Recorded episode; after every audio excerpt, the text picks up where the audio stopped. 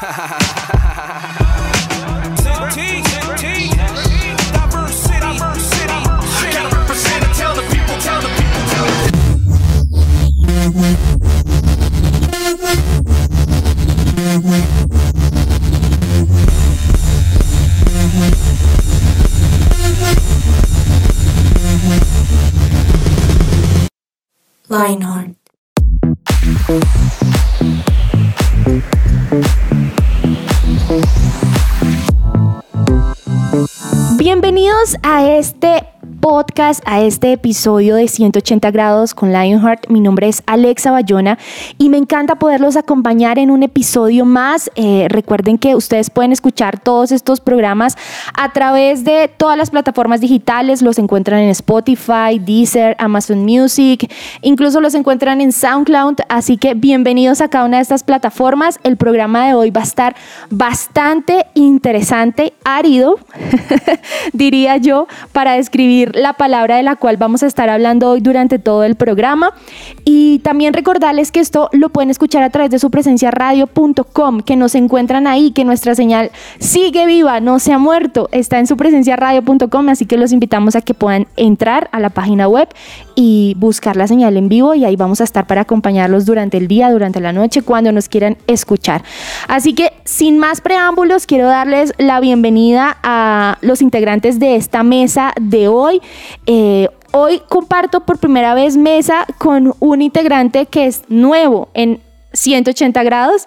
Em, y también estoy con mi vieja y querida eh, compañera de siempre. No tan vieja, por favor. No, o sea, vieja no porque estés vieja, sino vieja porque llevamos mucho tiempo compartiendo mesa. Ah, bueno, eso Así que, si no vieja, no, vieja yo. vieja yo. Pero antes de saludarte a ti, Cami, voy a saludar a mi querido compañero Juan Pablo Usme. ¿Cierto? Lo dije bien, Juan Pablo. Sí, sí, sí. Así Juan Pablo, ¿cómo estás? Bienvenido a este episodio, a este podcast. Muchas gracias. Dime cómo estás. Ok, pues yo bien, gracias a Dios. Eh, em, muy emocionado de que pues sea la primera vez que compartimos tanto contigo como con Cami. Entonces, pues, eh, qué honor me hacen estar con ustedes aquí. Y bueno, pues, eh, ansioso de lo que se pueda venir en este programa. Eso es cierto, hoy es la primera vez que compartimos con Cami también y con, y con Juan Pablo Usme, así que nada, por favor no se vayan a desconectar de este programa porque va a estar bueno y porque la conversación va a estar bastante interesante, yo sé que sí. Y ahora sí, antes de darle saludo a Cami, Voy a saludar a mi querido compañero fiel eh. que se merece la canción de Toy Story.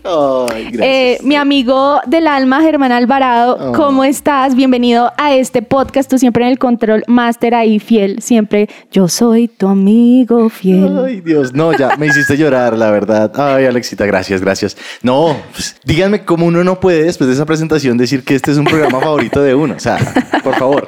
A ver si no nos, nos cambia por Unbroken. Porque... No, no, no. no. no sí, sí, sí. Es que son dos programas distintos, ambos los amo, pero es que no, nada. No, la verdad, súper bien, feliz. No, emocionado por lo que vamos a hablar hoy. Es un tema bastante interesante y pues también lo que siempre sucede con estos programas de Lionheart que le pasan a todos. Así que nada, ahora sí, Cami, bienvenida a este podcast. Mi Hola a todos, a mis compañeros de mesa, qué alegría también compartir con Juan hoy por primera vez. Y saludo también a Germancho, que es más viejo que yo en, estos. Gracias. en, los episodios aquí en la emisora. Eso, eso. Y arranquemos de una. Yo voy a dar el título de este programa de hoy y vamos a estar hablando de Perdido en el Camino. Así es, y como ya nos estaba adelantando un poco Alexa, y es un programa un poco árido, y vamos a hablar del desierto. Cuando ustedes les dicen desierto, ¿qué es lo primero que se les viene a la cabeza? Sequía. Sequía total, cierto. Yo pienso en hambre. O sea, digo desierto y yo, ¿qué como en un desierto? ¿Pero más hambre que sed o...? Uy, es que yo sufro de hambre, Juan.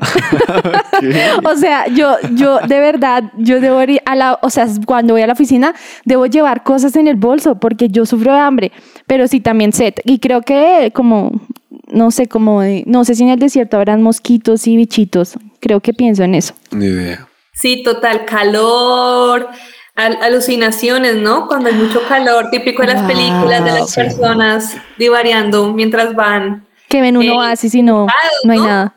En un desierto no hay como un punto de referencia muchas veces, ¿cierto? Y hay, hay películas donde nos muestran de gente perdida, como que creo que le estoy dando vueltas al mismo punto muchas veces. Total, ¿cuál podría ser un sinónimo para, para desierto? ¿Qué se les ocurre? Yo estaba pensando en océano, porque en ambos se ve la sequía. O sea, digamos que si uno está varado en un océano, se deshidrata. Sí, es na- y es un náufrago. Es un náufrago, No, también. Yo, exacto. yo O de sea, hecho lo mismo. pensé en la película de Náufrago. Porque es, y las alucinaciones, o sea, él hablándole al baloncito con la mano pintada. O sea, esa escena es terrible, o sea, parece como, no sé, es como entre tierna, entre tierna, triste, pero ya, uy, Dios mío, uno dice tremendo, no, sí, porque sí, para sí. hablarle a un balón, hacerse sangrar para poder hacer la manito en el balón, uy, no, duro, duro Para cambio. tener un amigo al que habla. Willy, ¿cómo se llama el, el balón de.? Willy, creo que se llamaba. Creo que Sí. El Control Ay. Master no se acuerda, pero, pero sí, creo que se llama El Willy. máster que sabe todo de cine. Hoy no se acordó. Yo estaba pensando, era en Tintín. ¿Se acuerdan ese, ese que era animadito que también pasaron un desierto y que están en búsqueda de un tesoro? Uy, no, De un hermano. perrito, un perrito blanquito. Muy Ese sí me ¿qué- acuerdo, se llama Milu. ¿Y qué- Exacto. ¿De qué año es esa película? No, esa película Esa es de como el 2015. 2015 es que hicieron un- remake. Eso, la verdad, bueno, para nuestros oyentes que son súper jóvenes, eh, Tintín era la, era, la- era la historia de un detective muy pilo, pero de hace muchos años. Eso de hecho era un cómic que salía en el periódico. Sí, era un cómic. pero ya, digamos que hicieron un remake hace poco, era de animación. y en fin. Wow. Bueno, ahí les queda para que lo busquen. Sí, ahí para que puedan ver. Creo que está en Netflix, no me acuerdo. Uy, también me corchaste. No, pero Uy, no. que... Ese ya los Eso, eso sale en. Paramount en canales. Esa la- transmiten Sí, ahí por ahí. Ah, bueno, para el que tiene cable. Ahora les va, les va a corchar con otra pregunta. ¿Ustedes creen que un crista- cristiano nunca tiene problemas en su vida? ¿Es falso o ¡Mentira! Mentira, falso. Mentira de todas las mentiras de las falsedades. Qué, qué mentira tan mentirosa. Culpable. Sí, me siento literal culpable. O sea, eso es lo peor que le pueden decir a una persona que no es creyente. Que los cristianos, que los cristianos no pasan por pruebas. Porque los que no son creyentes creen que es que nosotros nos creemos el angelito con la aureola aquí, santos inmaculados, perfectos, que nunca vivimos nada. Y no, cierto. quiero decirles que no. Cuando uno se vuelve cristiano, no sé qué pasa, pero la vida se le pone patas arriba. Como que se sube un poquito también más. La vida cristiano no es perfecta. No, Como que no. para nada. Aquí Juan está desafiante. que mueve la cabeza que no, que no, que no, que no. Total, sí, yo creo que muchas veces nos han engañado como con eso de que cuando aceptamos a Jesús ya no vamos a tener problemas, pero hasta la propia Biblia dice en, la, en el mundo van a tener aflicción, va a haber Total. problemas. Entonces, bueno, no los corché, pensé que los iba a corchar con la pregunta. Lo que sí sabes que pasa, Cami, tal vez es que cuando hay pruebas, la carga se vuelve más ligera. Total. Y creo Sí. que lo vamos a hablar ahorita, ¿no? Ahorita en el tema más profundo vamos a tocar cómo llegar a eso, así que Exacto. no se nos vayan porque vamos a hablar de eso y creo que eh, eh, lo que ya podemos intuir es que vamos a relacionar esas pruebas con el desierto y creo que eso es algo que todos lo hemos pasado, todos los seres humanos, cristianos, no cristianos, así que no se desconecten que ya venimos con este súper tema.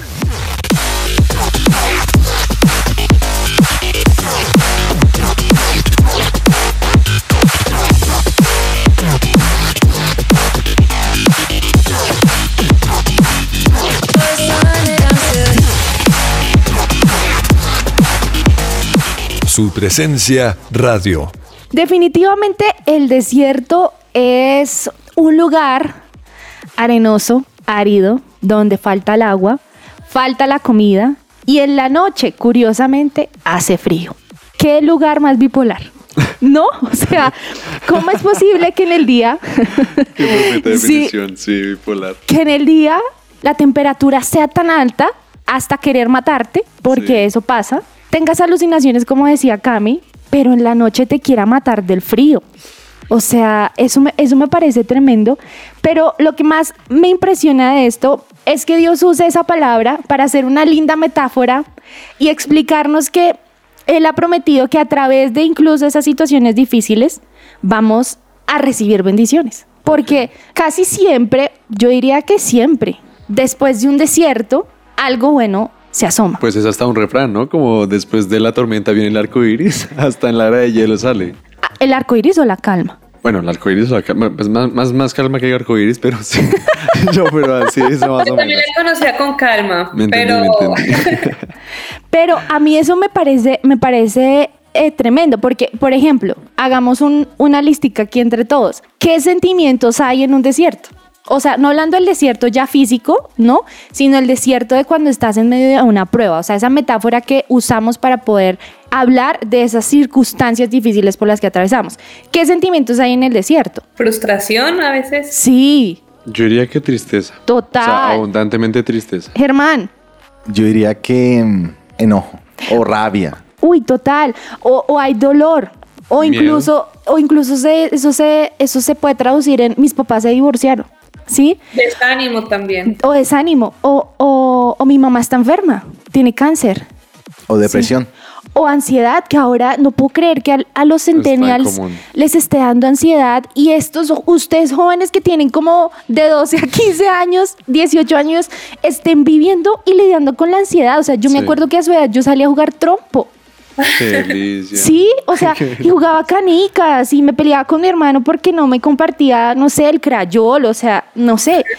Pero ustedes ahora viven unos desiertos absurdos que yo digo, Dios mío, necesitan más de Dios, Es cierto. ¿cierto? Entonces ya aprendimos y, y descubrimos claramente que la, el desierto hace parte de nuestra vida, pero que nuestra vida como cristianos no es una vida perfecta, ¿sí o no? Total. O sea que el hecho de ser cristiano no significa que llevemos una vida perfecta y sin problemas.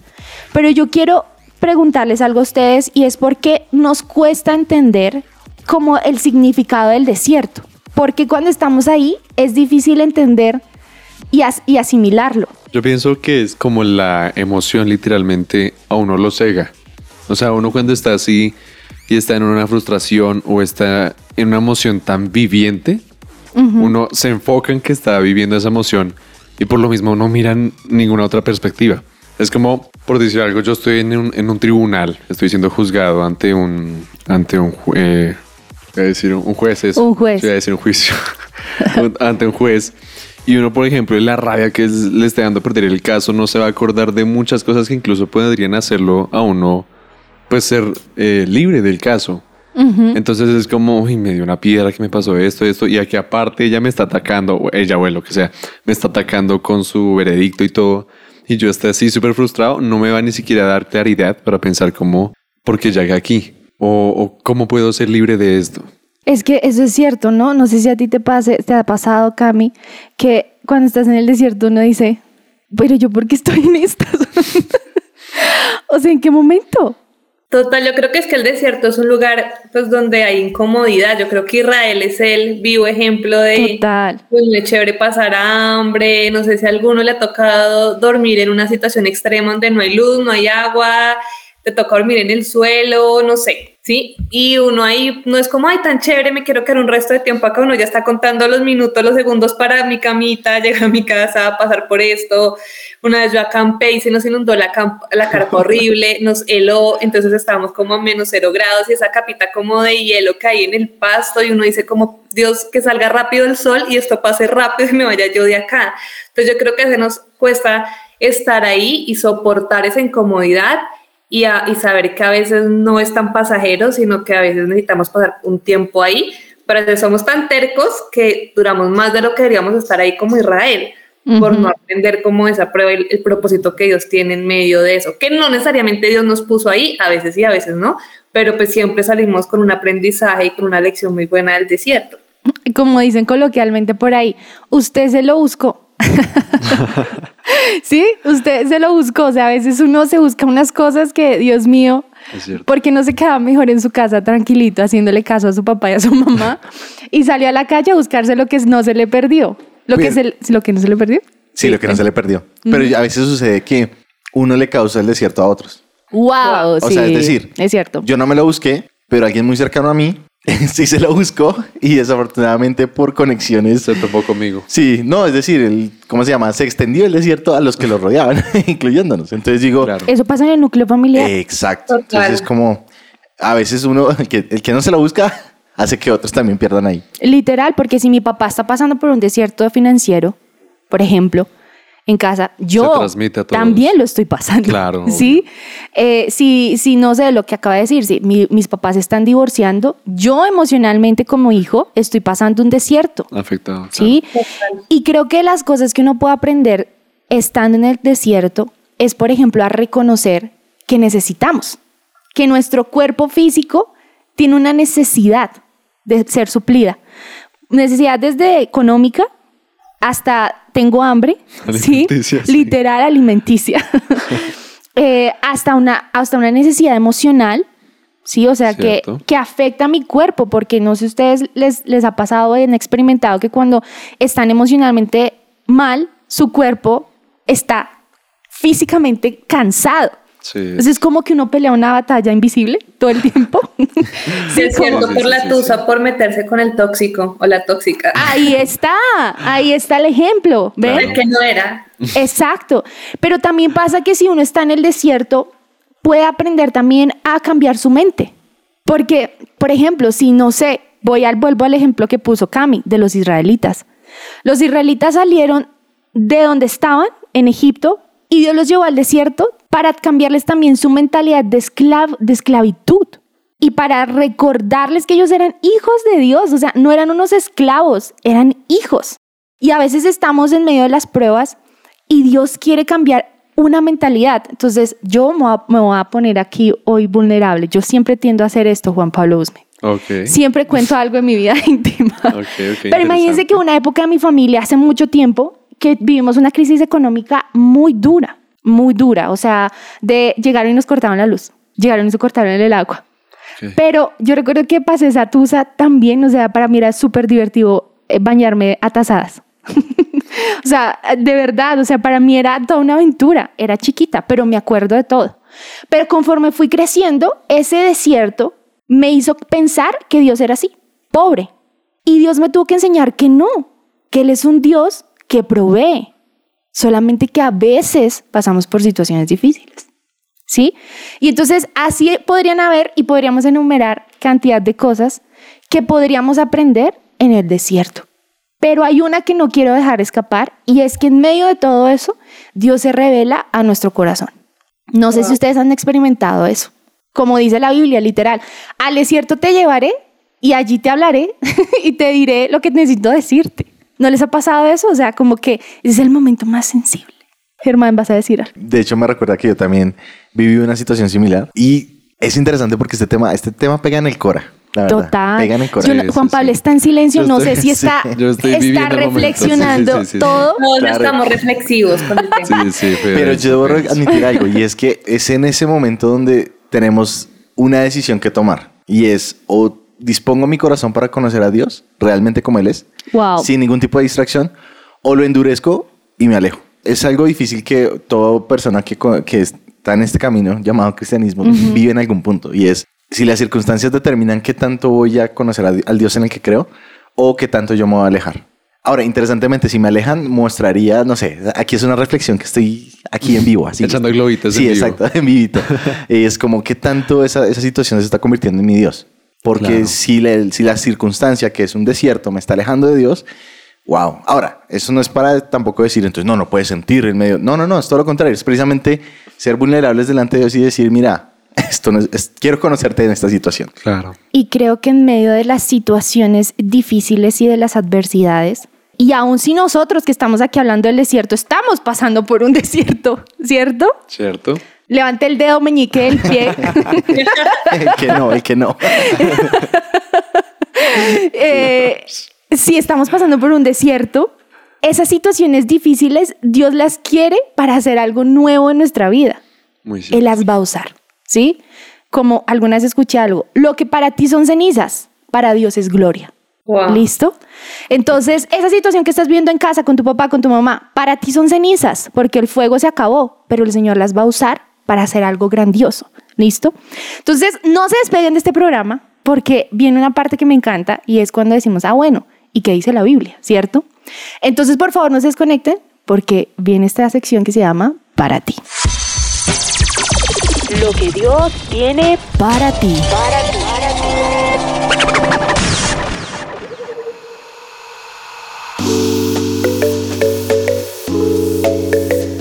Bueno, como nos decía Alexa, esta sección es súper chévere porque es lo que Dios nos habla en la Biblia. Y mientras Alexa nos venía hablando, yo estaba reflexionando y siempre el desierto Dios me ha sacado con, tienes que cambiar esto, esto no está tan chévere, eh, cometiste este error y por eso estamos aquí, pero, y nos muestra el camino. Entonces, al principio, como hablábamos de cuando piensan en un desierto, en que, en que se imaginan, entonces, en la imagen que decíamos como del desierto, perdidos, con sed y eso, a veces no sé si les ha pasado que, pues, no, no quiero salir de ahí y Dios siempre nos saca. Muchas veces eh, cuando vivimos desiertos ya en nuestra vida, en el día a día, y hay un versículo en Salmos 28, 7 que dice, Jehová es mi fortaleza y mi escudo. En él espero mi corazón y fui ayudado, por lo que se gozó mi corazón y con canción le alabaré. O sea, siempre Dios nos ayuda, aún en los peores momentos, en la tusa, en el desierto económico, en lo que estemos viviendo, este versículo pues es algo que Dios para todos los que estamos escuchando hoy y estamos aquí pues nos quiere decir. Tremendo el cómo la Biblia, ay no sé, cómo la Biblia sirve para todas las situaciones de la vida. ¿Cierto, Sí, Juan es- Pablo? Sí, así es. O así sea, es impresionante cómo, cómo de una historia bíblica pueden salir tantas enseñanzas. Cómo una persona puede coger una, una, un versículo e entenderlo de una manera es. interpretarlo. y, sí. y Dios hablarle de otra a otra persona. Eh, no sé, la Biblia es tan increíble, es el libro más increíble que existe.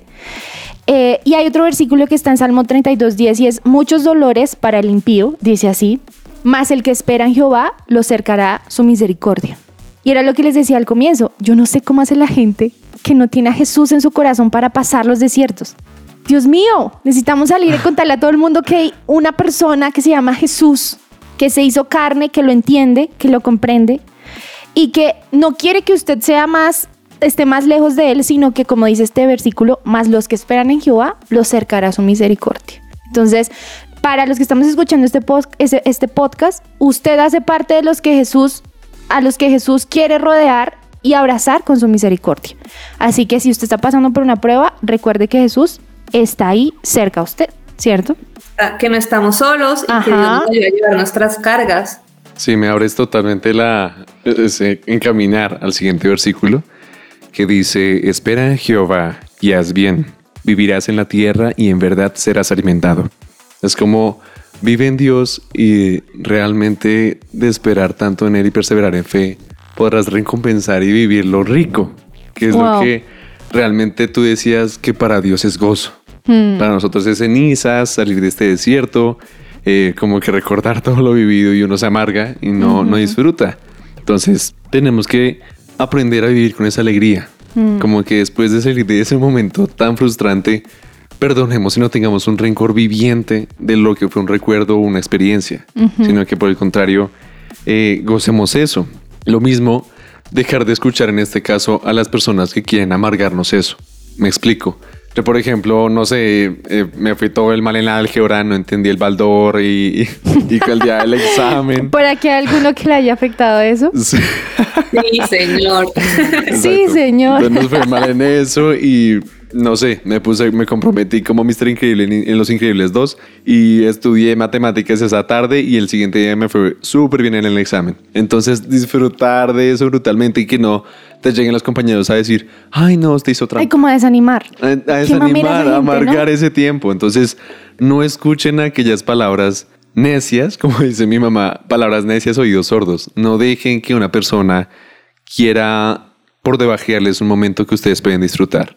Y mira que cuando uno desocupa un vaso,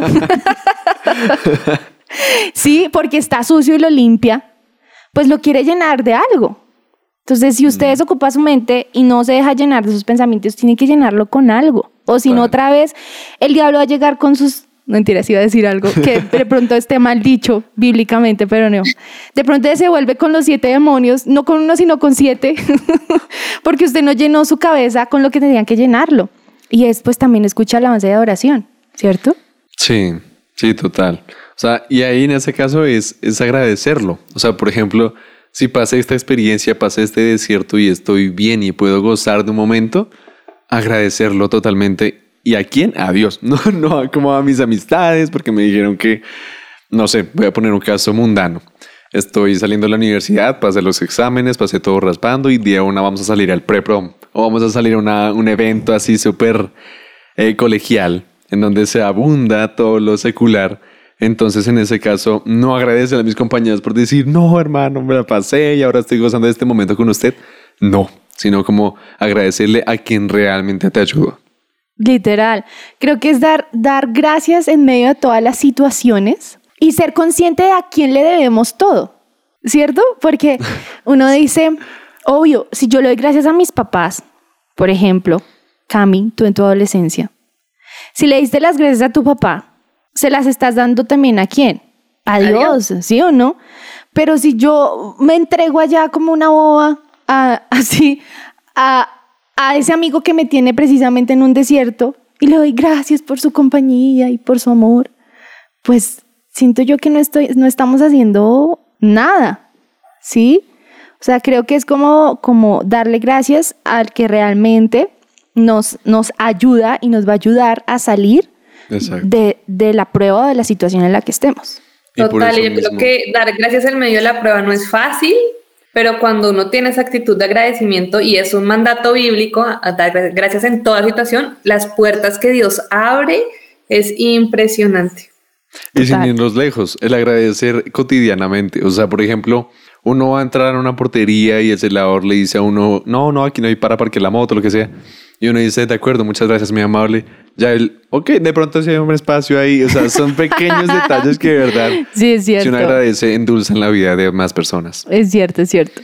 Entonces también algo muy fundamental es que cuando estemos cerca a la meta no tenemos que olvidar que entre más cerca mayor es el gigante. Entre más cerca mayor es el reto. Wow. Sí, porque no es como que, bueno, aunque en un negocio a veces puede pasar como al revés, pero en la gran mayoría de casos eh, el inicio puede que no sea tan, tan difícil cuando uno emprenda en unas cosas, sino que a medida que va transcurriendo va viendo que los gigantes se levantan de pronto no más grandes, sino que vienen más.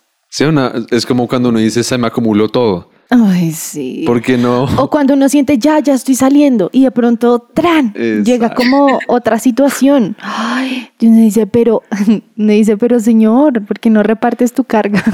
Yo les pasaba en el colegio que uno pensaba que solo había perdido una materia y luego salían con otra. Yo, ¿de dónde? Pero yo no sabía que iba a perder esa. Yo no recibí esa evaluación, no sé de qué me hablas. Sí. Ay, no. verdad que Alexa era, pasaba en limpio siempre. Sí, yo fui Alexa juiciosa. era juiciosa. No, es como pasas de un desierto a cargar tu cruz. Ay, sí. O sea, sales del desierto para empezar a cargar tu cruz.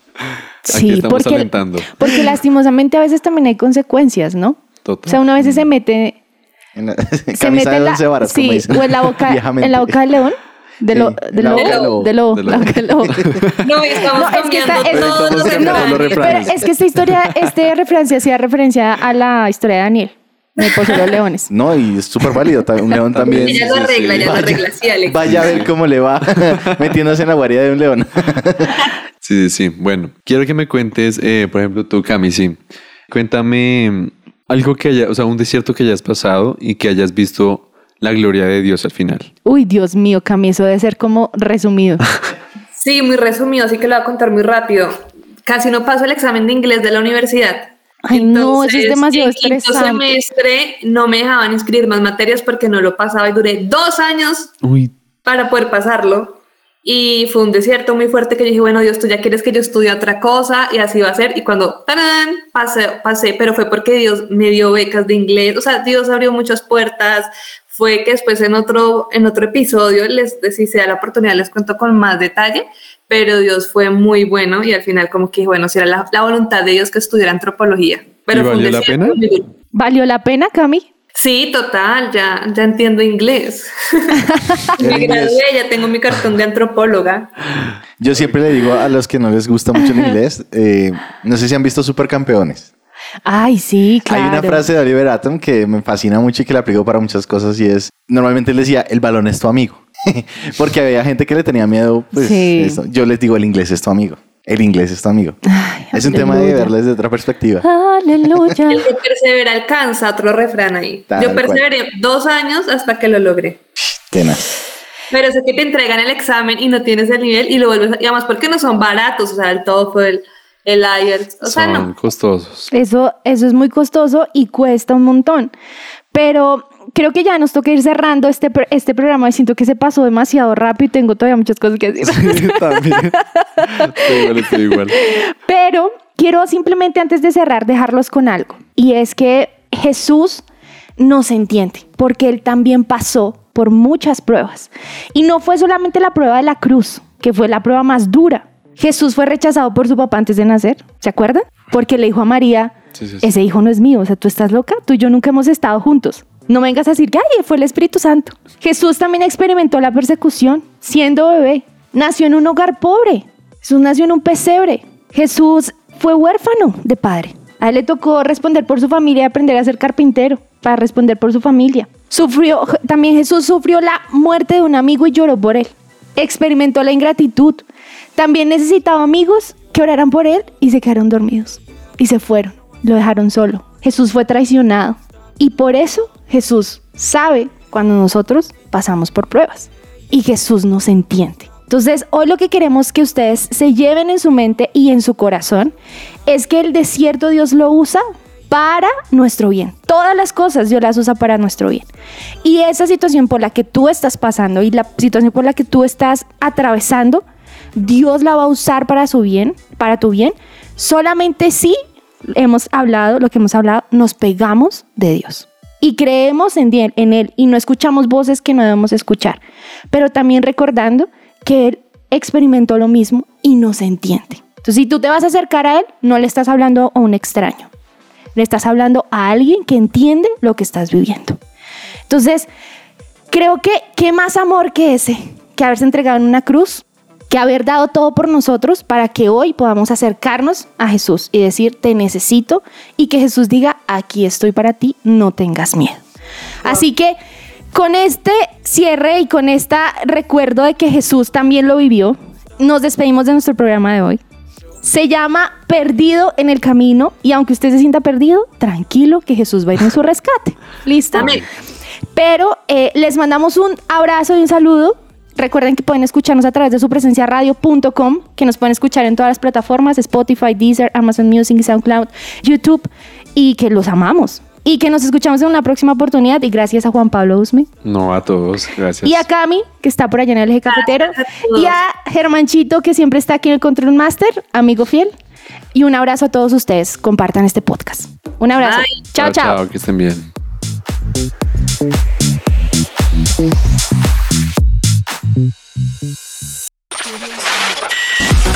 Lionheart te sigue recargando y durante este 2022 seguiremos dando giros de 180 grados. Junto con más voces, más secciones, invitados especiales y mucho de qué hablar. Seguiremos acompañando tu día y disfrutando de tu compañía. Lionheart, solo aquí por su presencia radio. Lionheart. Escucha nuestros podcasts en tu plataforma digital favorita.